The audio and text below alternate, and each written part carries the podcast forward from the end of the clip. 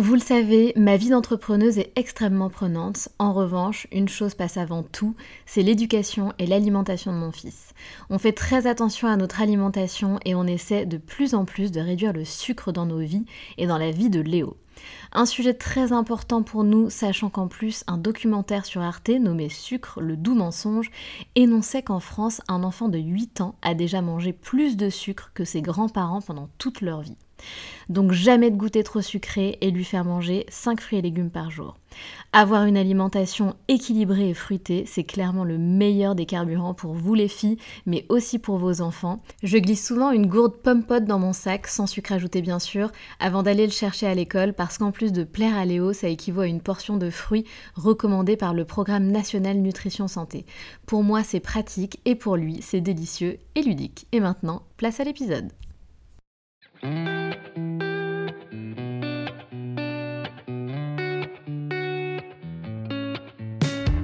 Salut, je suis Sandra et je te souhaite la bienvenue sur le podcast qui va te donner envie de réaliser tes projets et même tes rêves les plus fous. Notre mission, t'apporter de l'inspiration. J'échange avec des femmes qui ont osé s'écouter. Choix de vie audacieux, parcours atypique, projets fous, elles nous dévoilent tout sans filtre.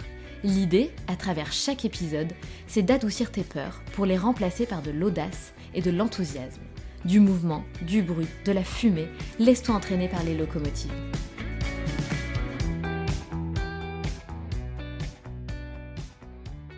Dans cet épisode, nous parlons d'un sujet qui me touche particulièrement, puisque j'ai moi aussi été touchée de plein fouet par ce mal de notre génération.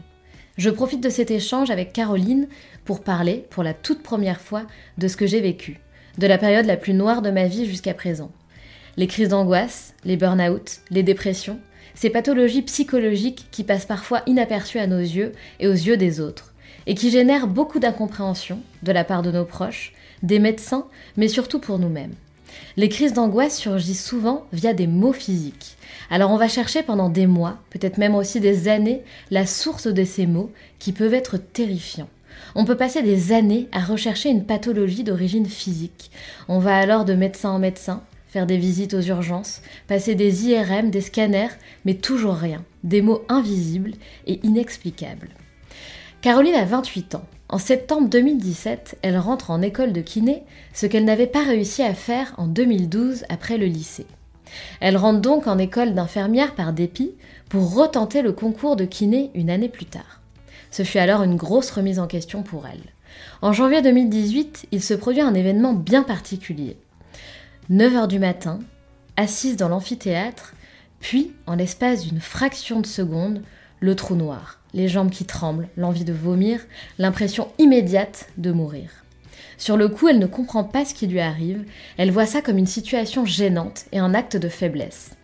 Mais en fait, ce fut sa première crise d'angoisse. En février 2019, elle se sépare de son conjoint, avec qui elle était restée dix ans. Elle vit alors des mois très difficiles, seule face à elle-même. Elle s'est un peu perdue tout en essayant de se découvrir. Ces crises se manifestent toujours de la même manière un poids sur la poitrine, le cœur qui s'accélère, la respiration qui devient de plus en plus courte, l'impression de suffoquer, des vertiges, l'impression de perdre connaissance, des fourmillements au niveau des mains, des pieds, des jambes, les muscles du visage qui se contractent, alors elle est persuadée de faire une crise cardiaque ou un AVC. Et c'est toujours la même mélodie qui se répète. L'inconscient prend le dessus, et elle n'est alors plus maître de son corps. Ces crises d'angoisse ne seraient-elles pas simplement le miroir de notre déni face à une situation, face à une partie de nous que nous refoulons? Alors on ne se supporte plus. L'image que l'on pense renvoyer est insupportable. La pâleur, notre corps qui s'amincit, le mal-être que l'on vit peut se lire sur notre visage, et l'estime envers nous-mêmes est au plus bas. Mais alors comment vivre avec ces mots? Peut-on vraiment retrouver une vie normale, une vie sereine? Quelles sont les clés pour s'en sortir? Devons-nous blâmer notre entourage de ne pas nous comprendre, de ne pas ressentir le mal-être que nous ressentons?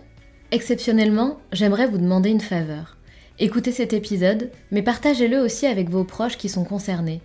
Et si vous êtes vous-même concerné, partagez-le à vos proches pour qu'ils comprennent ce mal-être qui vous bouffe la vie, cette bataille que vous menez seul pour vous retrouver et retrouver votre paix intérieure. J'aimerais remercier Caroline pour ce témoignage qui nous permet de lever enfin les tabous sur ce sujet.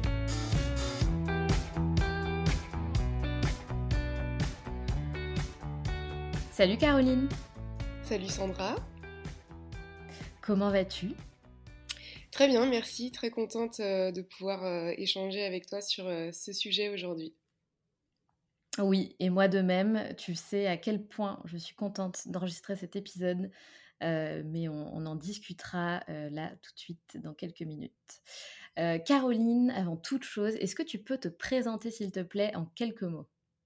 Oui, donc euh, ben, moi c'est Caroline, j'ai 28 ans, euh, j'habite à Nantes depuis 5 euh, ans, mais j'étais dans la région avant déjà, et donc je suis maintenant kinésithérapeute, j'étais infirmière auparavant.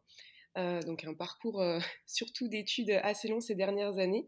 Donc actuellement, je travaille sur Nantes en tant que kinésithérapeute. Super, formidable.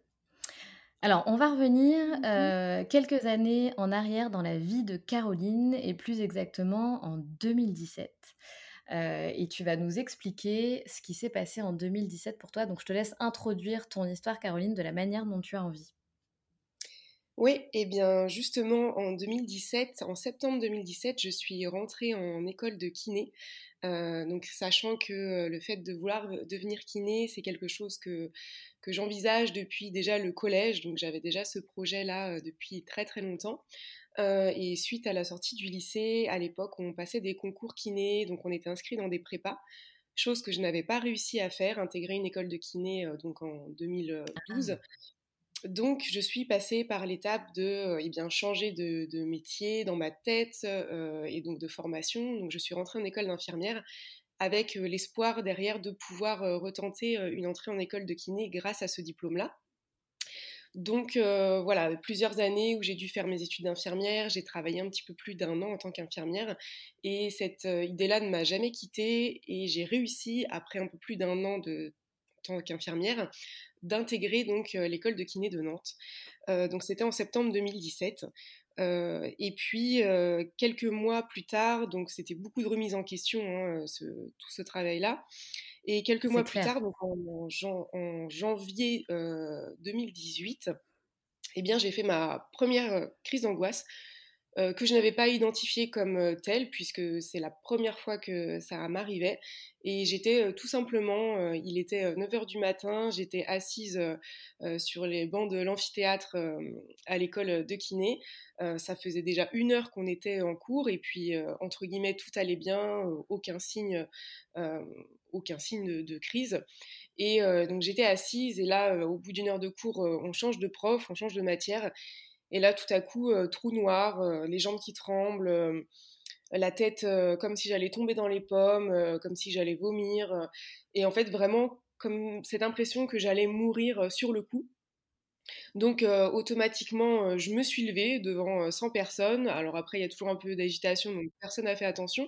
Mais j'étais plutôt devant, donc je suis sortie de la salle en panique. J'avais la respiration complètement coupée. J'avais vraiment l'impression que j'allais mourir et donc j'ai été dans le couloir d'à côté pour. Euh, c'était vraiment euh, automatique hein, euh, cette réaction, mais j'avais besoin de chercher un autre être humain, de chercher de l'aide. Et donc, bah, j'ai été dans le couloir où il y avait un petit peu les, autres, les, profs, entre guillemets, qui étaient là. Et, et, voilà, donc je, plus ça allait, plus je, plus je tremblais. Et donc, je me suis posée. Et euh, je n'ai pas su expliquer. J'avais honte de ce qui m'arrivait, vraiment honte. Donc euh, je faisais que de m'excuser auprès, de, auprès des personnes qui sont venues euh, m'aider. Donc je m'excusais, je m'excusais, je disais je suis désolée, je sais pas ce qui m'arrive, parce que c'était un peu comme un acte de faiblesse en fait sur le coup, parce que physiquement il n'y avait rien qui, qui se voyait, il n'y avait rien, mais voilà c'était très très gênant comme situation pour pour moi. Et puis après après cette crise là, donc elle est passée petit à petit, enfin, on, va dire en une demi-heure à peu près, j'ai repris le cours de ma journée euh, normale. Euh, et, donc ça, c'était la première. Et depuis 2017, donc ça fait déjà eh bien quatre ans, euh, j'ai eu d'autres crises d'angoisse, donc très très espacées au début. Et sur ces derniers mois, qui se sont énormément rapprochés, jusqu'à en faire, jusqu'à ces dernières semaines, quasiment quotidiennement. Ah c'est fou. Et alors, on va continuer sur, euh, sur donc 2018. Euh, déjà, donc, tu fais cette première crise, euh, ça finit par passer, heureusement. Et quand est-ce que c'est revenu? Est-ce que c'est revenu dans la même semaine? Est-ce qu'il il y a eu quand même une intervalle de temps? Est-ce que tu as identifié Est-ce que tu as mis un mot dessus? Et, quand est-ce que tu as mis un mot dessus en fait? Alors, en fait, j'ai pas mis un mot dessus. j'ai, alors en tout cas, j'ai pas mis le mot crise d'angoisse. j'ai mis plutôt une origine, mais plusieurs temps après, parce que c'est pas revenu dans la semaine la, suivante, la deuxième, elle est revenue plutôt quelques semaines, peut-être même un ou deux mois plus tard, je pense. Euh, donc j'ai plutôt identifié ça euh, en lien avec euh, ma situation à ce moment-là. C'est-à-dire que le matin même, donc deux heures avant ma première crise d'angoisse, j'ai claqué la porte de mon appartement, j'étais fâchée, je me suis pris la tête avec mon ancien conjoint. Et c'était quelque chose qui bouillonnait en moi depuis quelques temps. Et en fait, je me suis surtout dit à ce moment-là, enfin pas sur le moment même, mais plusieurs semaines après, que euh, si c'était arrivé, c'était parce que je retenais trop de choses en moi et que euh, physiquement, il y a quelque chose qui, eu, qui est sorti. quoi. Mais ça, sur le coup, je n'ai pas du tout réussi à, l'identifier et à prendre de la distance. Euh, parce que quand ça nous arrive, bah, on ne prend pas de la distance sur le moment même. Et je mmh. pense que j'ai pris conscience de ça parce que mmh, la situation qui m'avait dérangée ce matin-là est restée la même plusieurs semaines. Et en tout cas, c'est des questions qui tournaient dans ma tête sur les jours et sur les semaines suivantes. Et donc, c'est des choses qui ont reprovoqué en moi un mal-être et, et, potentiellement des petits symptômes, justement, qui ont mené à cette seconde crise d'angoisse plusieurs semaines ou, un ou deux mois plus tard.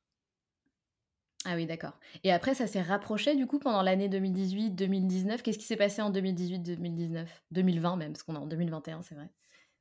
Eh bien, les... donc ça, c'était donc dans ma première année d'études de kiné. Comme je disais, pour moi, ça a été euh, vraiment une grosse étape parce que ça faisait des années que je voulais faire ça, euh, que je, je, me forçais entre guillemets à essayer de faire autre chose, donc euh, devenir infirmière. Enfin, je, mais j'avais toujours ça en tête, donc c'était, je suis passée par des étapes qui sont difficiles parce que je suis passée par des choses que je ne voulais pas forcément faire, qui ne me correspondaient pas forcément, qui ne sont pas faciles à vivre au quotidien. Donc j'ai comme quoi par exemple? Eh bien, euh, le métier, pour moi, tout métier que l'on va faire, que ce soit dans la santé, que ce soit dans n'importe quoi, ça reste une vocation et donc le métier d'infirmière n'était pas ma vocation première. Euh, c'est un métier qui est euh, extrêmement euh, difficile. c'est un métier où on apprend beaucoup sur soi-même. Et en plus de ça, on fait nos études quand on est dans la vingtaine. Donc c'est aussi une période où on est en construction en tant qu'adulte, en tant que femme. Donc c'est une période pour moi où on se pose beaucoup de questions. La vingtaine, pour moi, c'est une période qui est assez difficile. Et donc moi, je me suis rajouté cette pression de je veux faire kiné, je n'y arrive pas, euh, donc je passe par un métier que je ne connaissais pas, que je n'avais pas du tout en tête à la base, et un métier qui est très exigeant, où on apprend beaucoup de choses, où on est directement en rapport euh, ben, avec l'humain. Euh, on est confronté à vraiment à des choses qui sont très tristes, qui sont très noires, qui sont aussi très belles, mais, mais on est vraiment confronté à l'humain et à ses difficultés. Et quand on éprouve soi-même des difficultés euh, dans notre vie personnelle, dans notre construction d'adulte, ça peut nous faire énormément écho et c'est très difficile de prendre soin des autres euh, alors qu'on n'arrive pas soi-même à prendre soin de, soi. Donc euh, ça faisait beaucoup beaucoup de choses à gérer. Suite à ça, donc j'ai réussi, j'ai réussi à avancer quand même et puis à passer toutes ces étapes d'avoir mon diplôme d'infirmière, de travailler en tant qu'infirmière, de ne pas me sentir épanouie, de ne pas me sentir à ma place. Et ensuite, donc j'ai réussi à intégrer cette école. Donc c'était un peu comme un avant-après, euh, quelque chose que j'attendais depuis très très longtemps, qui était en train de se mmh, concrétiser. Donc tant mieux. Mais retourner ensuite en études, euh, eh bien, ce n'était pas non plus facile. J'ai dû me replonger, euh, replonger, dans des bouquins. Je me suis retrouvée avec des personnes qui euh, avaient fait un ou deux ans de fac de médecine, qui avaient énormément de connaissances, qui étaient dans un, dans un quotidien de préparation au concours, donc qui ont bachoté, qui ont appris énormément de choses. Moi, je n'étais pas du tout là-dedans. D'ailleurs, je n'ai jamais été là-dedans. euh, sauf quand j'étais en prépa kiné, mais c'est pas quelque chose qui me correspondait, le fait d'apprendre, d'apprendre, d'apprendre. Et euh, donc, je me suis retrouvée là-dedans avec euh, du coup du retard à rattraper. Les deux premières années kiné, ça a été euh, vraiment deux années où j'ai dû apprendre énormément de choses par cœur, des choses que d'autres, que la plupart de la promotion en fait connaissaient déjà. Parce que eux ils sont rentrés donc via comme je disais surtout la fac de médecine ou, ou, la première année de fac de sport et donc voilà ils avaient des ils avaient des bases que je n'avais pas et donc ça a été encore une étape très difficile où j'étais à la fois adulte, je ne vivais pas seule, j'avais une vie d'adulte à côté avec voilà des, des, sorties, des relations de personnes qui travaillaient et moi je me retrouvais à nouveau en études avec un rythme complètement différent. et donc tout ça, ça a perturbé beaucoup de choses. J'avais aussi une relation de couple dans laquelle je ne me retrouvais pas forcément. Je me posais beaucoup de questions par rapport à l'avenir. Euh, j'essayais vraiment en parallèle de me construire en tant que femme adulte, mais euh, avec un retour, entre guillemets, pour moi en arrière, c'est-à-dire en reprenant des études. Donc ça faisait beaucoup, beaucoup de choses, euh, ce qui fait que sur ces deux premières années, en effet, les crises d'angoisse se sont ensuite rapprochées. Et puis, Donc là, on est en 2018 et 2019, hein, c'est ça Là, on est en 2018 et 2019. Et donc, euh, en 2019, justement, en février 2019, j'ai décidé de me séparer de mon conjoint avec qui j'étais depuis six ans. Donc, euh, ça a été une étape qui a été vraiment très, très, très difficile pour moi. Euh, parce que je sentais que j'avais besoin d'évoluer seule, j'avais besoin de me connaître justement en tant qu'adulte seule. Donc je me suis séparée et là j'ai vécu des mois qui ont été vraiment très très difficile. Je me suis retrouvée euh, seule avec moi-même, j'ai cherché des choses euh, que je n'aurais pas dû forcément chercher, donc des relations qui n'étaient pas forcément les bonnes. Je me suis un petit peu perdue au milieu de tout ça et donc j'ai essayé de me découvrir moi-même. Et en fait, c'est pas facile. C'est pas facile du tout. j'ai rencontré une personne qui, au bout de 20 minutes, m'a dit Bah écoute, tu... c'est marrant parce que tu me fais penser à moi. Euh, entre guillemets, il, dit, il m'a dit, je sens que euh, tu as des caractéristiques en toi euh, qui sont du haut potentiel émotionnel, plus, plus communément appelé dans notre société l'hypersensibilité. c'est un terme que j'aime pas beaucoup parce que on associe l'hypersensibilité à quelqu'un qui est uniquement hyper émotif, qui pleure beaucoup, qui est un peu chiant, mais ce n'est pas du tout ça.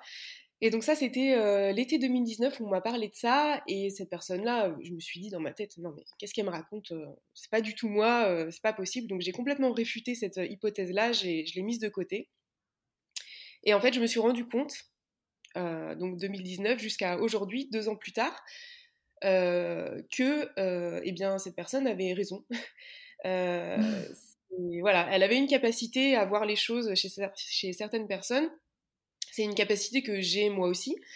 Mais voilà, pendant euh, un an et demi, j'ai mis ça de côté et donc j'ai voulu euh, vraiment faire abstraction et je pense que c'est quelque chose qui a fait aussi que mes crises d'angoisse se sont rapprochées. Euh, parce que je voulais mettre quelque chose de côté dans ma tête et au final c'est comme si je voulais oublier une part de moi-même que je ne connaissais pas encore mais qui était vraiment en moi et qui, qui expliquait tout simplement qui je suis. quoi. Comment se manifestaient tes crises d'angoisse? Euh, parce que du coup, ça a commencé à faire finalement partie de, ton quotidien, de ta vie. Euh, comment est-ce que ça se manifestait en général? Ça se manifestait. Alors après, euh, j'ai vu que c'était vraiment des crises d'angoisse parce qu'en effet, ça se manifestait tout le temps de la même manière. C'est-à-dire que j'ai la respiration qui commence à se couper. Alors je commence à y penser. C'est très difficile à, exprimer, hein, mais c'est à l'intérieur de, à l'intérieur de soi, on sent qu'on a un poids sur la poitrine, euh, on a le, le cœur qui s'accélère, qui commence à palpiter, et vraiment ce poids sur la poitrine supplémentaire qui fait que on a l'impression d'avoir la respiration de plus en plus courte, la respiration qui se coupe petit à petit, et donc on a l'impression de, de suffoquer. Suite à ça, j'avais des comme des vertiges, euh, comme si ma tête, euh, ouais, ça fait vraiment comme, euh, comme des vertiges, comme si j'allais perdre connaissance en fait. Et ajouter à ça, quand ça avançait un petit peu plus, la crise d'angoisse, j'avais notamment des, fourmillements dans les extrémités, des gros fourmillements au niveau des mains, au niveau des, pieds, des jambes. Et donc là, la respiration se coupait de plus en plus. Et donc c'est le moment où en général je l'exprimais et je, disais autour de moi, je, je, vais mourir, je me sens pas bien du tout, je sens que je perds le contrôle total de mon corps et je sens que je, vais mourir. Donc euh, on a l'impression qu'on va faire une crise cardiaque, on a l'impression qu'on est en train de faire un AVC, on s'imagine plein plein de choses. Et dans mes crises d'angoisse, quand, elles ont été plus développées ces dernières semaines, j'en suis même arrivée à un point où j'avais les muscles du visage qui se contractaient. Enfin, on sent très très rarement les muscles du visage qui se, qui se contractent. Et là, c'est comme si je faisais une paralysie en fait. Et, et c'est très très angoissant et c'est vraiment cette impression de qu'on va mourir dans les secondes ou dans les minutes qui suivent. quoi. C'est vraiment ça. Oui, tout à fait. et du coup, je me permets de, faire un lien, forcément, hein, on en a parlé toutes les deux.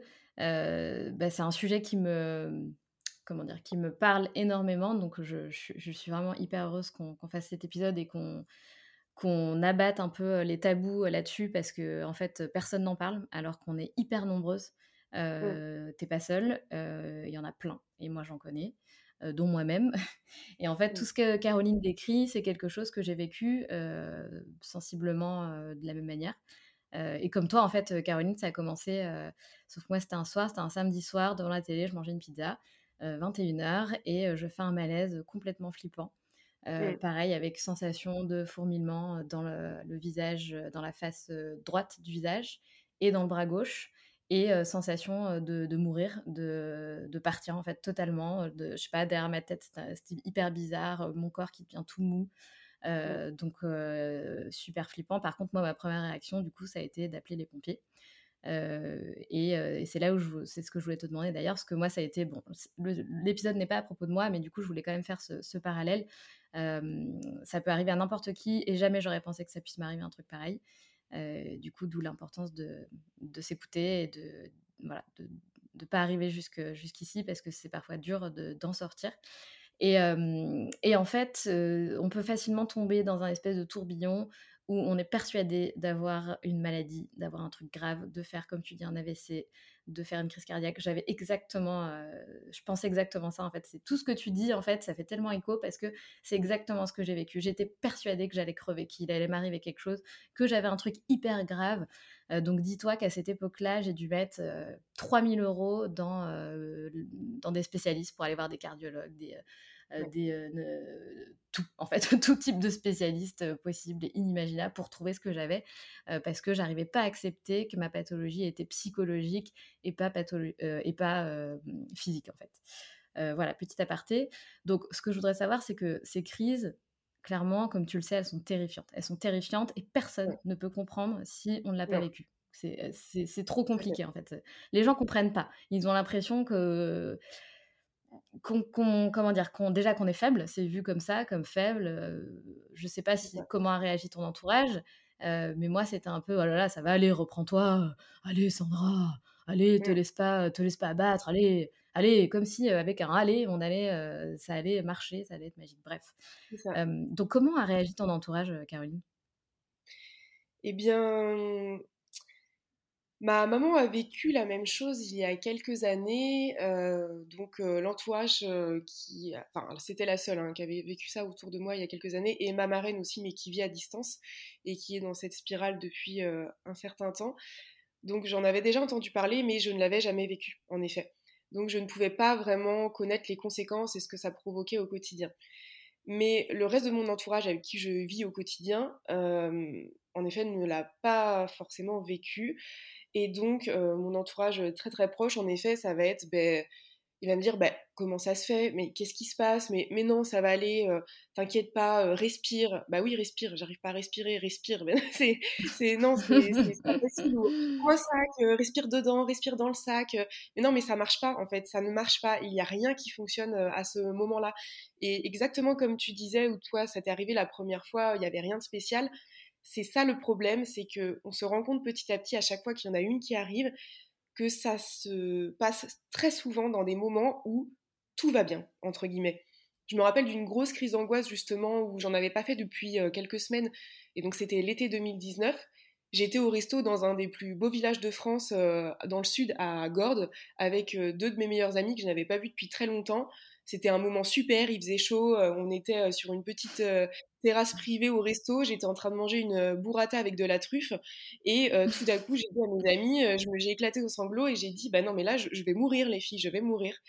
Et donc c'est incompréhensible, il n'y avait rien et et après, c'est arrivé aussi à chaque fois ces moments où, entre guillemets, tout va bien, où on est tranquille chez soi, sur le canapé un dimanche, veille de reprise de semaine, c'est le seul jour de la semaine où on est posé dans le canapé à regarder un film, et là, on a l'impression qu'on va mourir, quoi.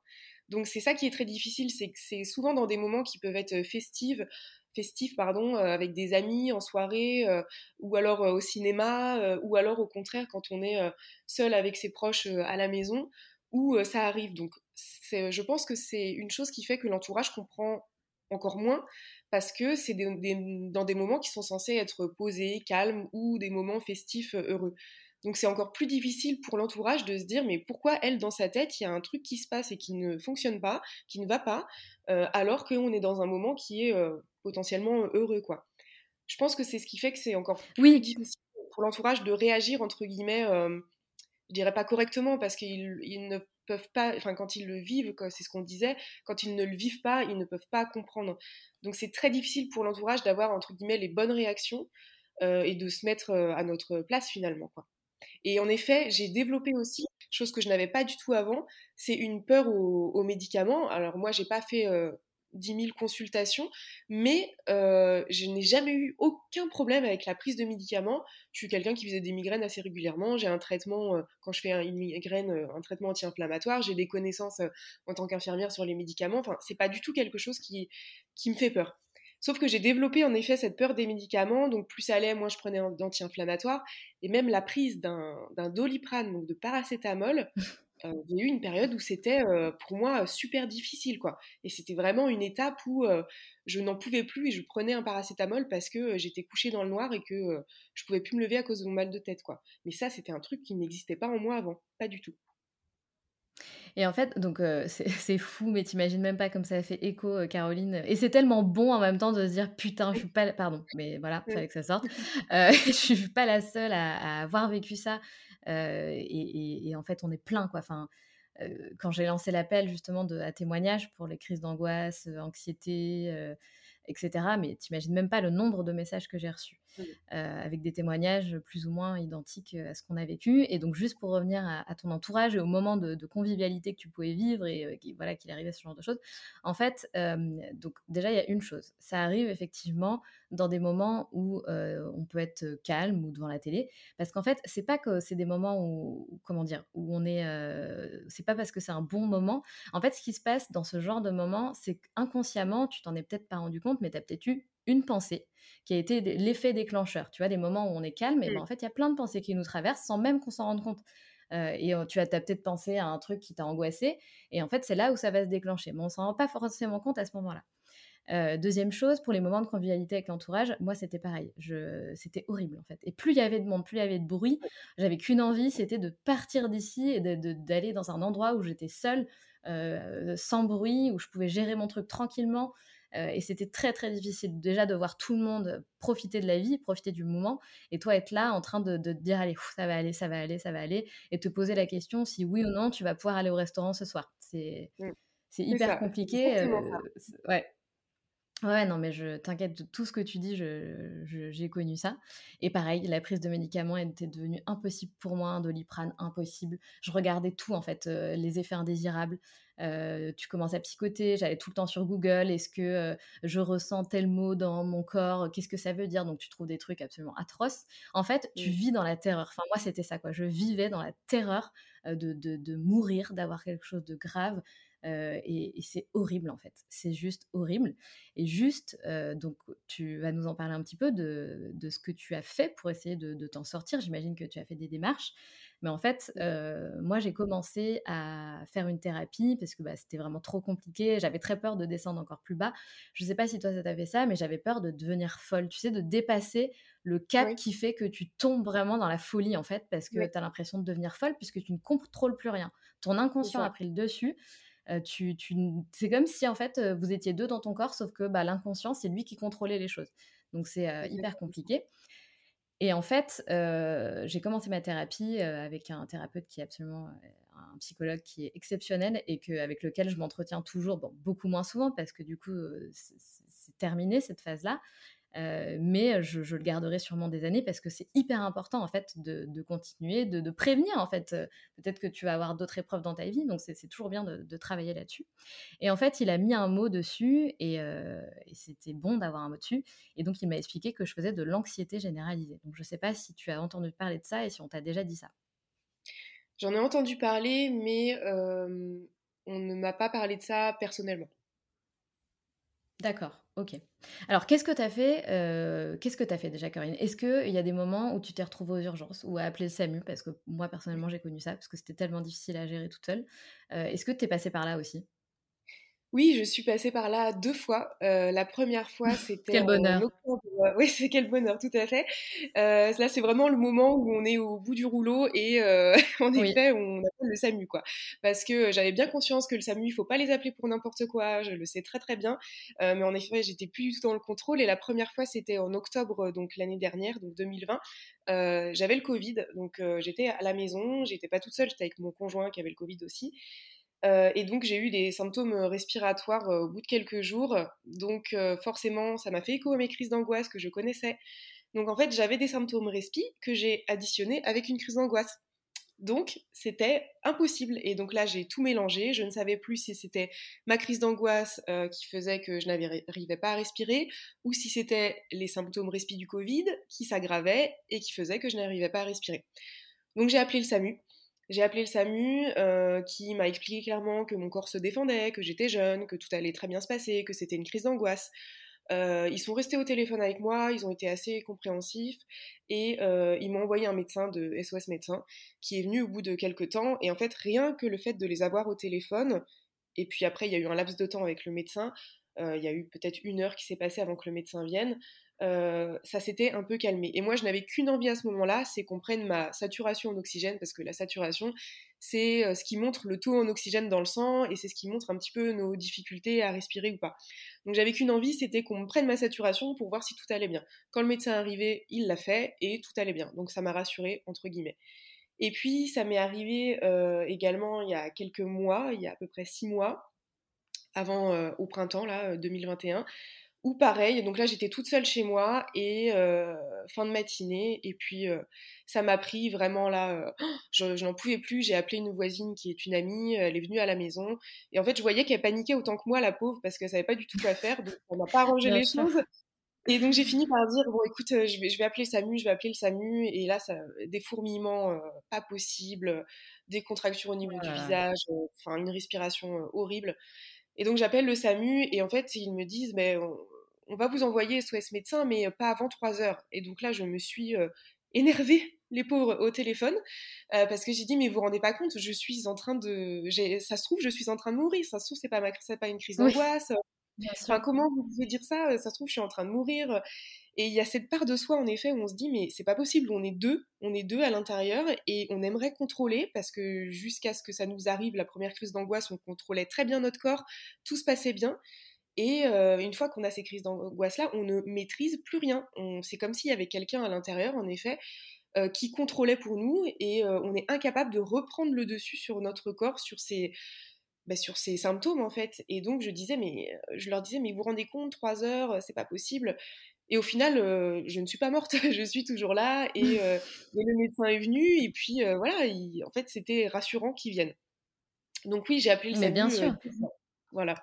Mais euh, et qu'est-ce Mais que tu vois, c'est ça qui est fou. Ouais. C'est je je veux dire, c'est ça qui est fou parce que tu as beau, refaire toujours les mêmes crises et en fait, la première chose que mon psy m'a dit, il m'a dit: «Il faut banaliser». C'est-à-dire que c'est toujours la même chose, c'est toujours la même boucle, c'est toujours la même chanson qui va se rejouer, donc il faut la banaliser et l'accepter, en fait. Et ça, ça a été vraiment une des clés, le le début du cheminement vers la «guérison», hein, entre guillemets.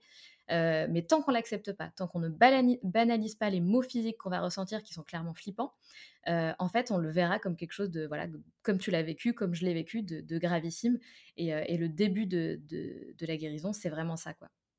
C'est ça. Et ça, c'est quelque chose qu'on ne sait pas tout de suite. Et puis, c'est quelque chose je pense qu'on on a une phase aussi où on le sait, parce que moi, je le sais très bien, hein, que c'est des crises d'angoisse. Sauf qu'il y a une étape où on le sait, mais bon, est-ce qu'il n'y a pas quand même autre chose? Parce que suite à ça, j'ai pris rendez-vous avec mon médecin généraliste. Euh, alors ça, je l'ai fait très très tard, hein, parce que je l'ai fait à la rentrée septembre, euh, parce que j'espérais que j'ai terminé mes études de kiné au mois de juin, donc j'espérais passer un très bon été. J'ai pris deux mois de vacances et je me suis dit en septembre, je vais commencer à travailler. Ça va se stabiliser un petit peu dans ma vie, donc euh, je vais faire moins de crises d'angoisse. Résultat, pas du tout. La rentrée septembre, ça a été terrible, donc là, j'en ai fait au quotidien. Donc c'était encore pire Oh là qu'avant. Et donc là, justement, je me suis dit, mais c'est pas possible, je suis en train de m'enfoncer, comme tu disais tout à l'heure, tout est censé bien aller dans ma vie, les choses se mettent en place, etc. Et en fait, je suis en train de m'enfoncer, mais qu'est-ce qui se passe? Est-ce que, en effet, je deviens pas folle? Est-ce que euh, j'ai pas une maladie euh, psychiatrique quoi? Enfin, C'est vraiment ce que j'étais en train de me dire. Et donc, euh, bon, bah là, j'en pouvais plus. J'ai été chez mon médecin généraliste et elle m'a dit, mais vous pouvez pas continuer comme ça, ça fait des mois que ça dure. Je prenais quand même un traitement anxiolytique de l'alprazolam.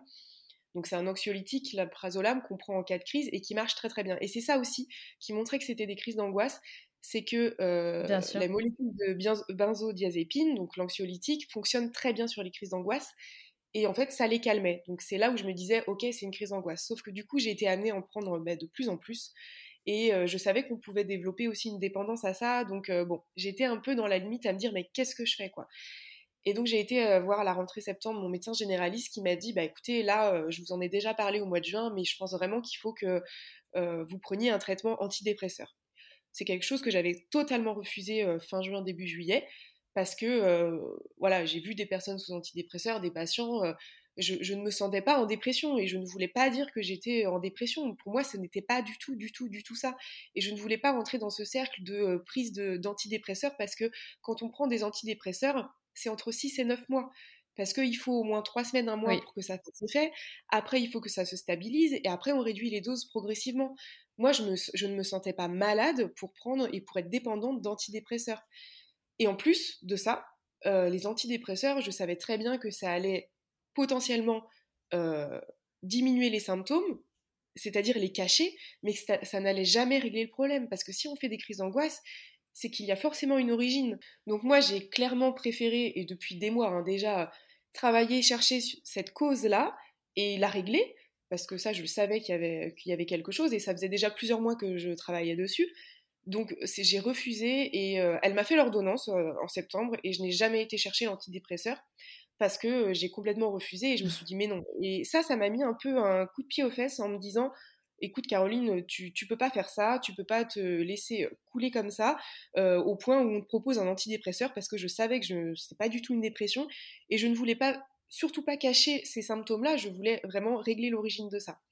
et donc ça, j'avais déjà commencé ce travail-là parce que euh, j'ai commencé une thérapie euh, avec une psychologue au mois de janvier, sachant que j'avais déjà été voir des psychologues avant, donc c'était pas quelque chose de nouveau pour moi. J'ai cette habitude de parler, de m'exprimer, et ça me fait du bien. Mais vraiment, euh, depuis janvier, c'était accès sur euh, tout ce qui était justement au potentiel émotionnel et euh, bah, du coup, gestion de mes émotions, compréhension de mes émotions. Et en fait, travailler sur les crises d'angoisse, c'était aussi ça, c'était comprendre mes émotions. Et alors, gérer les émotions, c'est compliqué parce que les émotions, pour moi, il faut, faut les laisser paraître, il faut plutôt les comprendre euh, que les réfréner en fait. Faut surtout pas réfréner les émotions parce que c'est là en plus où derrière, euh, à un moment donné, ça pète et qu'on euh, fait des crises d'angoisse.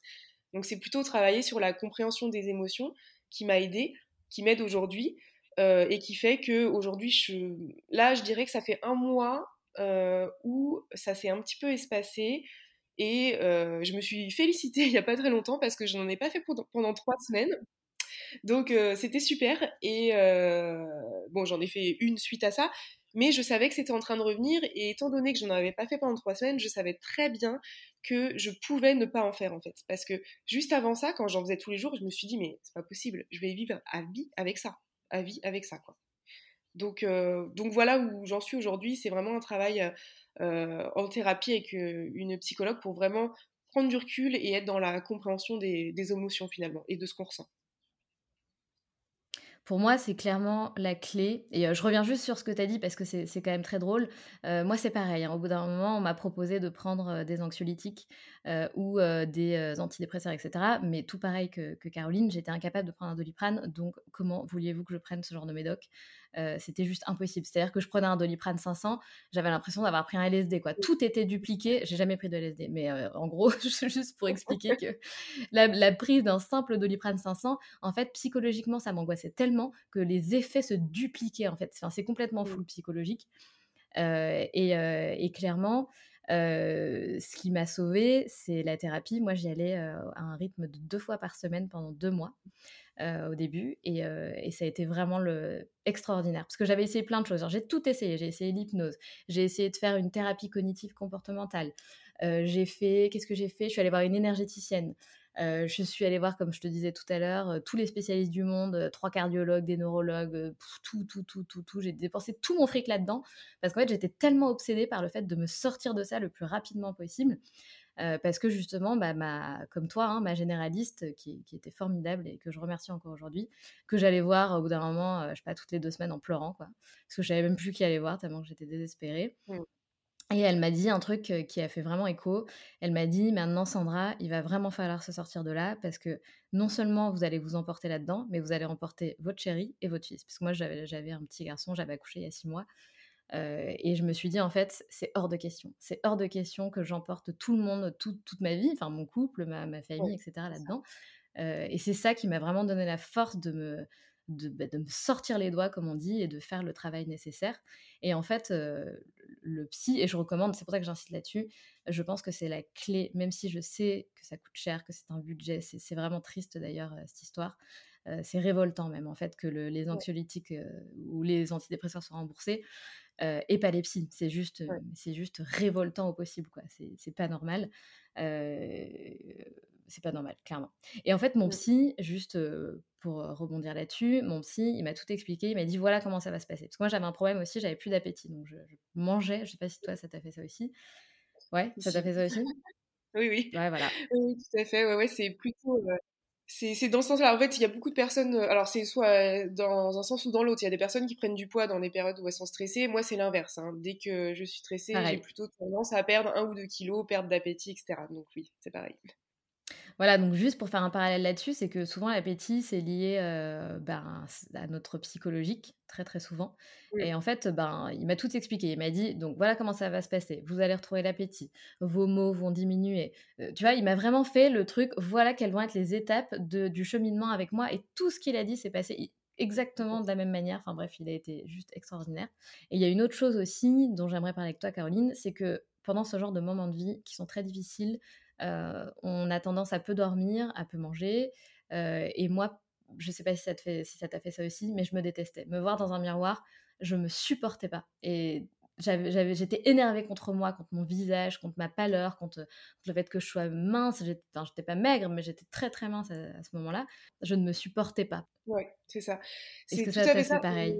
Ouais, ça me touche beaucoup ce que tu dis, vraiment, parce que c'est l'image en fait qu'on représente à l'extérieur et en tout cas on, s'en fait toute une montagne. Et en effet, euh, donc moi c'est pareil, je suis quelqu'un d'assez mince. Donc euh, déjà, on est dans une période où on se sent pas bien. Euh, on a des réflexions des autres qui sont soit c'est de la jalousie ou pas, mais qui nous disent ah ben t'es hyper mince, etc., etc. maintenant, on est dans une société où on accepte tout, mais du coup, quand on est mince, eh ben on se fait critiquer également. Donc c'est hyper compliqué à gérer.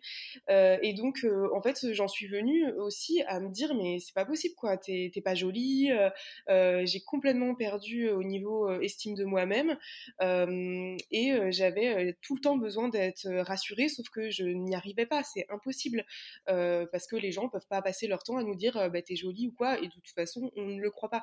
Donc on est dans un cercle où on perd du poids, où en plus de ça, visiblement, c'est comme moi, tu es assez mince.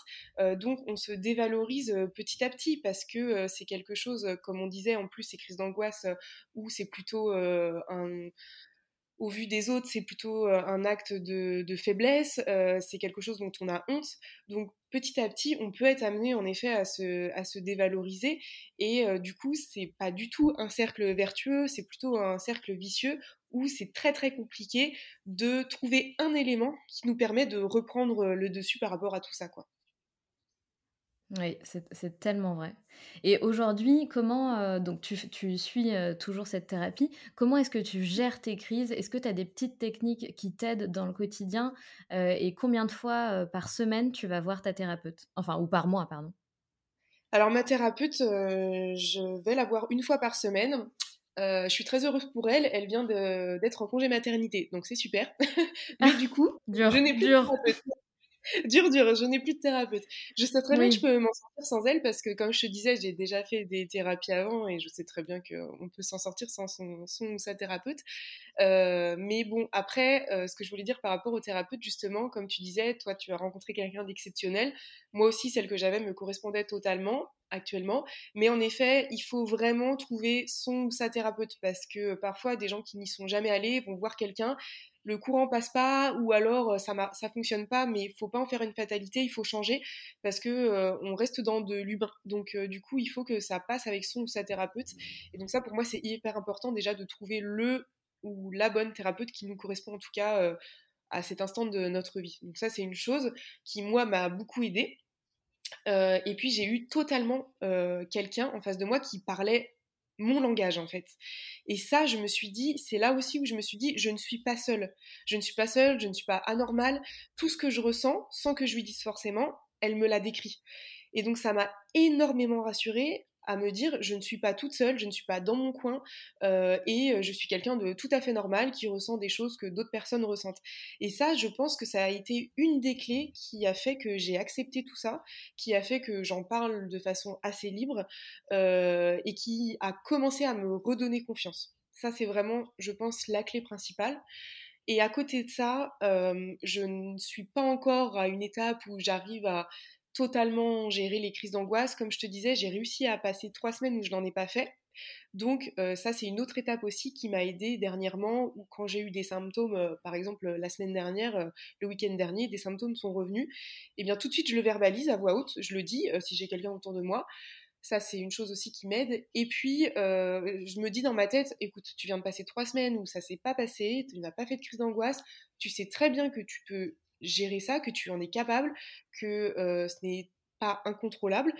Donc ça, c'est aussi quelque chose qui m'a aidé. D'avoir un laps de temps où je n'en ai pas fait, c'est quelque chose qui m'aide à me dire, tu peux ne pas en faire ou ne plus en faire, en tout cas. Après, euh, autre chose aussi, euh, je me suis beaucoup oubliée ces derniers mois, ces dernières années.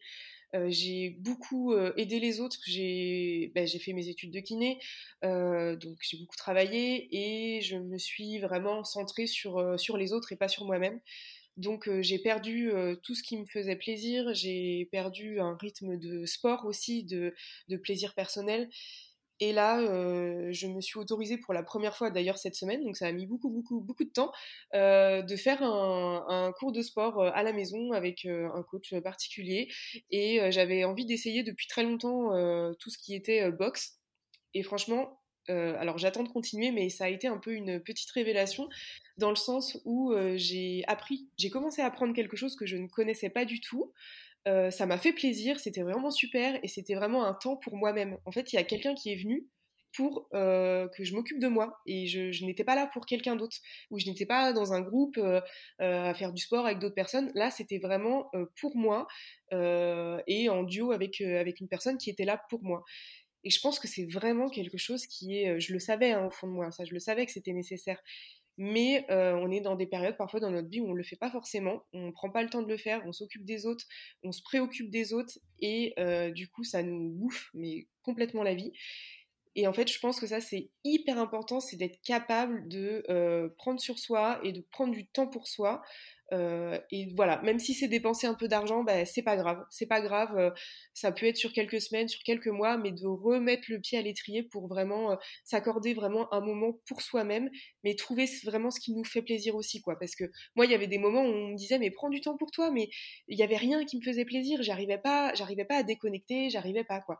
Et donc ça, c'était vraiment quelque chose qui m'a vraiment fait du bien et euh, notamment cette pratique en fait de la boxe où on est aussi euh, euh, dans un dans une pratique où on apprend à se protéger. Et moi, j'ai fait ce parallèle en mode, ok, ben, j'apprends des gestes pour me protéger physiquement, et finalement, ça va aussi être quelque chose qui va m'apprendre à me protéger psychologiquement, je pense. Bien sûr, mais c'est génial la démarche que tu as fait, c'est un, un, super conseil, je trouve, et ça te permet de te concentrer sur autre chose. C'est ça aussi une des clés quand on commence à ressentir des symptômes d'une crise, euh, bah, c'est de tout de suite essayer de se concentrer euh, sur quelque chose. Ça peut être très difficile. Mmh. Euh, personnellement, j'arrivais plus à regarder de films ou à lire un livre. C'était impossible pour moi. C'était, je n'y arrivais pas. Je ne peux pas vous expliquer. J'y arrivais pas. Par contre, il faut se concentrer sur un truc. va ranger ton placard, trie tes fringues, fais le ménage, va faire, essayer de faire un plat, manger, j'en sais rien. ça, c'est aussi, ça fonctionne vachement bien de focus son cerveau sur quelque chose bah, qui, pour lequel on prend du plaisir, hein, surtout. Mais je sais que, que, ça fonctionne très bien. Est-ce qu'aujourd'hui, Caroline, il y a quand même quelque chose qui m'intrigue, c'est que tu as quand même fait beaucoup de changements dans ta vie, ce qui est très bien, parce que je ne sais pas quelle est ton opinion là-dessus, mais je pense que ces crises, sont la conséquence en fait d'un manque d'alignement avec soi et dans notre vie tout simplement. Mais tu as quand même pris des décisions, c'est-à-dire que tu es rentré dans, cette école de kiné, tu as eu ton, diplôme de kiné, tu es aujourd'hui kiné, tu es aujourd'hui kiné, pardon, donc ça c'est déjà super, c'est ce que tu voulais atteindre. Tu es sorti d'une relation qui ne, qui ne te correspond pas. Alors comment tu expliques que ces crises soient encore là aujourd'hui et encore plus rapprochées? Eh bien justement, c'est parce qu'il y a eu d'autres choses, euh, d'autres relations, d'autres étapes dans, une relation euh, euh, qui ont fait que ça ne me correspondait pas et que j'étais justement depuis deux ans dans une période où je voulais, comme tu dis, devenir en alignement avec moi-même, avec mes valeurs. Sauf que depuis deux ans, j'étais vraiment dans la découverte de mes propres valeurs. Et donc ça, c'est quelque chose que j'ai vraiment réussi à ancrer depuis, on va dire, le début de l'année. Euh, d'identifier mes valeurs, quelles sont mes valeurs et en fait je me suis rendu compte que à l'époque j'avais pas vraiment identifié mes valeurs et je faisais des crises d'angoisse dès que je n'étais pas alignée avec ces valeurs là. Maintenant je les connais, j'arrive à les exprimer et je sais que euh, quand je vais faire des crises d'angoisse, eh ben c'est parce que je suis dans dans un fonctionnement ou euh, dans une discussion avec quelqu'un où je ne suis pas en phase avec mes valeurs. Je pense que je suis en cours d'alignement. je suis en cours d'alignement le plan euh, professionnel, euh, sur le plan personnel, familial, euh, au niveau de ma relation de couple, etc. c'est vraiment pas quelque chose qui se met en place, même si on, on, a des petits indices au début, ça se met pas en place du jour au lendemain. Donc pour moi, je suis vraiment en cours d'alignement. Je sais que je, vais y arriver, mais c'est pas quelque chose qui est totalement terminé. Donc d'où la présence encore des crises d'angoisse, je pense. Mais le fait de découvrir des choses petit à petit, de régler les choses une à une, euh, de sortir certaines choses de sa vie, d'en mettre d'autres, ou en tout cas d'essayer de régler les choses euh, euh, petit à petit dans le cercle familial, personnel, relation de couple, professionnel, eh bien je sais qu'en fait, au bout d'un moment, ce sera aligné et je sais que du coup, je, serai totalement épanouie, je le sais vraiment au plus profond de, de moi-même, mais je sais que c'est encore en cours et que c'est pas atteint à 100%. Quoi. Et je pense de toute façon que, comme tu disais tout à l'heure, des difficultés, on en rencontre tout le temps dans notre vie, des remises en question. Donc, quand on a vécu ces crises d'angoisse-là, même si on a des périodes où tout va bien parce qu'on se sent aligné, eh ben, il y a des choses qui peuvent arriver et qui fait qu'on peut remettre en question cet alignement et qui peuvent reprovoquer potentiellement ces crises d'angoisse. Donc, je pense qu'au bout d'un moment, quand on aura connu une période où on sera totalement aligné, peut-être, en tout cas c'est comme ça que je l'imagine, peut-être que de ressentir à nouveau des petits symptômes de crise d'angoisse, ça peut être justement une alerte qui nous dit bah, attention, euh, qu'est-ce qui se passe là? Peut-être que en ce moment, il est en train de se passer quelque chose qui montre que euh, on n'est plus totalement aligné. En tout cas, c'est comme ça que j'essaie de le, percevoir pour la suite. Bah écoute, je peux te confirmer ça en tout cas pour ma part. Pour le coup, bah moi j'ai euh, le pendant et l'après. Donc, du coup, je peux te montrer un petit peu ce que l'avant-goût de l'après. En tout cas, je te le souhaite vraiment que, que ce soit ça aussi pour toi l'après. Euh, donc, le, moi, j'ai dit que c'était. Euh, enfin, l'anxiété généralisée que j'ai faite, ça a duré quelques mois. Euh, et c'était très très intense. Donc je, me suis dit que c'était une sorte de burn-out. Mais en fait, mmh. si ça peut te rassurer et te donner du courage et de l'espoir, ça a été le truc le plus difficile de ma vie jusqu'à présent, mais le truc le plus bénéfique. C'est-à-dire que tous les changements que j'ai mis en place, toute l'introspection que j'ai fait en fait pendant ces deux années jusqu'à aujourd'hui, ça m'a amené à un alignement, mais aujourd'hui qui est mais incroyable. C'est-à-dire que euh, bah, les symptômes ne sont plus là. Et même si, comme tu le disais, par exemple, en début d'année, mes symptômes, ils sont revenus. Pourquoi? Parce que je voulais absolument quitter mon job et me concentrer à 100% dans les locomotives. Mais j'avais tellement peur de faire ce saut que bah, forcément, coucou, euh, mon petit inconscient est venu toquer à ma porte. il m'a dit, en gros, Sandra, ok, t'as peur, mais par contre, il faut y aller parce que là, t'en peux plus et t'as qu'une envie, c'est de, faire ce, de le faire. Donc, euh, fais-le, quoi. Euh, donc, si tu veux, j'ai mieux vécu, on va dire, euh, les symptômes. Ça n'a pas du tout été euh, comme ce que j'avais pu connaître. Donc, ça, c'est déjà cool. mais par contre, aujourd'hui, l'épanouissement intérieur que je ressens, jamais de ma vie, je l'ai ressenti. Tu vois ce que je veux dire? Même avant d'avoir connu ce, truc de crise d'angoisse, de burn-out, voilà, donc je pense qu'on peut vraiment tendre, grâce à ça justement, grâce à cette épreuve qui est juste ultra difficile, on peut vraiment tendre vers quelque chose d'exceptionnel. Bah, c'est chouette ce que tu es en train de dire parce que c'est ce que j'ai en tête, c'est ce que j'espère et c'est ce que je pense toucher du doigt, mais je sais qu'il y a encore du travail et c'est vraiment rassurant et c'est vraiment positif d'entendre ton message en tout cas parce que on a tous envie, comme tu dis, d'être alignés et dans des périodes où on est complètement perdu comme ça, c'est super difficile de se dire mais un jour je, serai totalement en accord avec moi-même, je serai totalement heureuse et on se demande même, parce que la société est tellement euh, négative aujourd'hui que euh, ça nous pose aussi beaucoup de questions. Et donc, euh, c'est super d'entendre ce que tu dis parce que ça donne vraiment de l'espoir. Et je sais que, je sais que j'y arriverai, je sais qu'on peut tous y arriver. Mais c'est vrai qu'il faut entendre ce genre de message et c'est super d'entendre ton témoignage aussi parce que ça fait du bien de savoir qu'il y a des personnes qui sont passées par là, qu'on passe tous par les mêmes étapes et qu'on peut vraiment s'en sortir en tout cas et être totalement aligné. Et ça, c'est vraiment chouette euh, de pouvoir l'entendre. Mais oui, évidemment. Et moi aussi, je suis trop contente euh, d'entendre que il y a d'autres filles. Enfin, tu vois, ce qu'on a vécu, c'est incroyable, quoi. C'est exactement la même chose parce que les crises d'angoisse, il faut savoir que ça peut être plein de choses différentes. Hein. Là, c'est quand même exceptionnel qu'on ait vécu les mêmes symptômes, les mêmes mots, la même chose, mais ça peut être de plein de, ça peut se présenter sous, sous plein d'autres manières. Hein. Il n'y a pas que, que ce qu'on vient de décrire. donc, donc ouais, clairement, c'est, c'est, ça fait du bien en fait de, de se dire on n'est pas seul. Et puis de dédramatiser un peu tout ça parce que c'est tellement camouflé. Enfin, moi, je me rappelle, j'avais cherché des tonnes de trucs sur Google en tapant ce que j'avais. Et je trouvais que des trucs pathologiques super graves et physiques, surtout pas psychologiques. Et ça fait du bien de se dire, bah ouais, les gars, en fait, on est plein, on est plein et c'est banal. Enfin, c'est bien de se dire que c'est banal, en fait. C'est ça qui aide de se dire, ok, ce que je ressens, c'est banal. C'est flippant, clairement, mais c'est banal. J'ai rien, c'est psychologique et je vais m'en sortir. Et je suis persuadée que tu vas t'en sortir. Clairement, j'en suis sûre à 100%. Par contre, c'est vrai que ça passe, ça passe par l'introspection et il n'y a pas d'autre. pour moi, il n'y a pas d'autre ça, c'est un chemin qui, ça passe par là. très personnel et, euh, et, du coup, je tiens aussi, ça me fait écho à ça où j'ai quand même euh, deux amies, copines autour de moi qui, euh, qui ont vécu ça et qui m'ont dit mais tu sais, c'est fou parce que on est passé par là, on l'a vraiment vécu et du coup, ça leur fait vraiment écho. Mais tu peux t'en sortir. mais on sait qu'en fait, c'est une étape qui est très difficile et comme tu dis, c'est une introspection, c'est-à-dire que c'est un chemin qui va être très très personnel. Donc, on peut être rassuré par ces personnes-là, mais on sait pertinemment que c'est un chemin qui est très personnel, donc il n'y a que nous qui pouvons faire le travail en fait. Il n'y a vraiment que nous. Ouais, mais carrément. Carrément.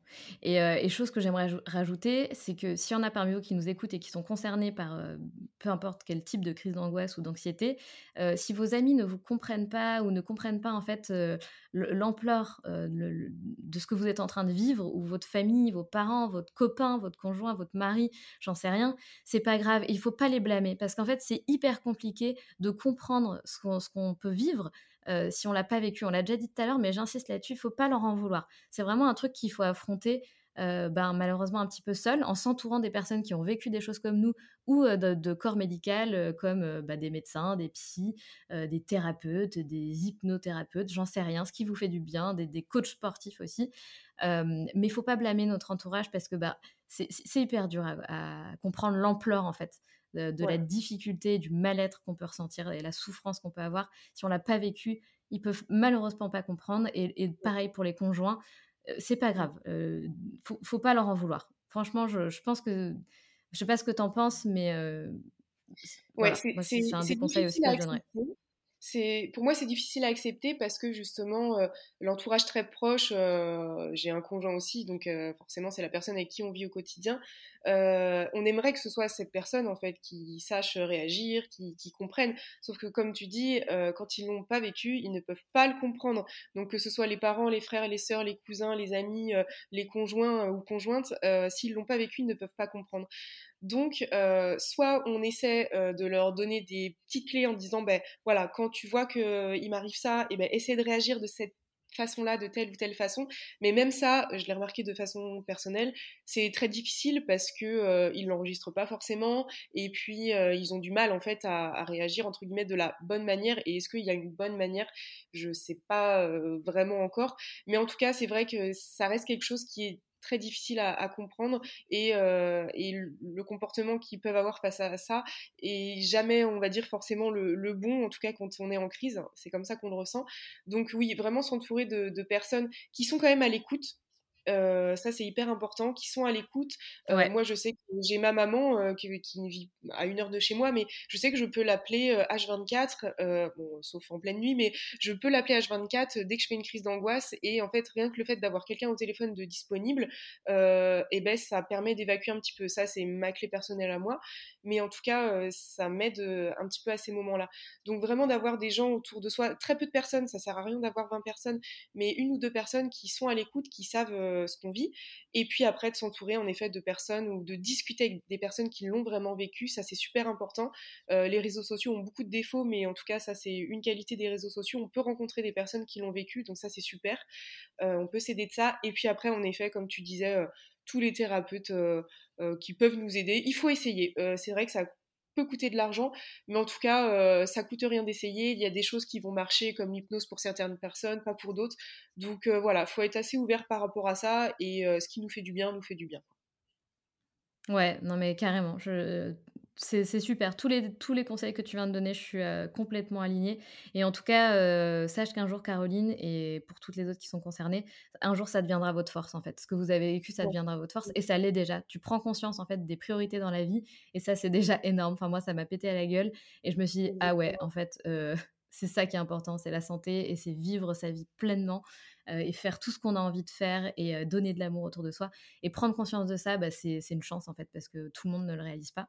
Et donc, ça, ça, deviendra ta force, clairement. Tout à fait. Euh, mais merci, euh, Caroline. Désolée, j'ai beaucoup parlé, mais parce que bah, ça faisait tellement écho à ce que j'avais vécu que j'avais trop envie de, partager aussi tout ça avec toi et avec tout le monde. mais merci pour ce super témoignage. Quel courage, en tout cas, de, de venir témoigner de ça. J'espère que ça t'aidera dans, dans, ton introspection et dans ton, dans ton cheminement. Euh, et d'ailleurs, j'ai une question pour toi. Est-ce que tu as un, mantra ou peut-être, en fait, j'ai un petit rituel si tu veux à la fin de chaque épisode du podcast. Je demande à mes invités s'ils ont un mantra dans la vie, une philosophie de vie ou bien un conseil que tu aimerais partager avec nous? Eh bien, comme tout à l'heure, je parlais des valeurs et je pense vraiment que c'est très très très important de prendre du recul et de se poser la question de quelles sont ses valeurs personnelles. Et une fois qu'on connaît ses valeurs personnelles, c'est à partir de là, je pense, où on a tout un travail à faire pour essayer de s'aligner dans sa vie par rapport à ses valeurs personnelles. Mais on a tous des valeurs qui sont assez ancrées. Moi, c'est vraiment ce que j'ai découvert, c'est que j'ai des valeurs qui sont très très ancrées et que j'ai envie de mettre en application euh, dans tous les domaines de ma vie. Et c'est ce que j'essaie de faire actuellement petit à petit. Et je pense que ça, c'est vraiment quelque chose qui apporte en tout cas du positif. Et étape par étape, le positif apporte le positif. Donc voilà, il faut voir les choses de, cette façon-là. Ouais, tout à fait. Et la dernière question que, que, je pose et qui fait partie aussi de ce petit rituel, c'est quel était ton rêve de petite fille? Mon rêve de petite fille, eh bien, mon rêve de petite fille, c'était euh, justement, ça a toujours été ce mot-là.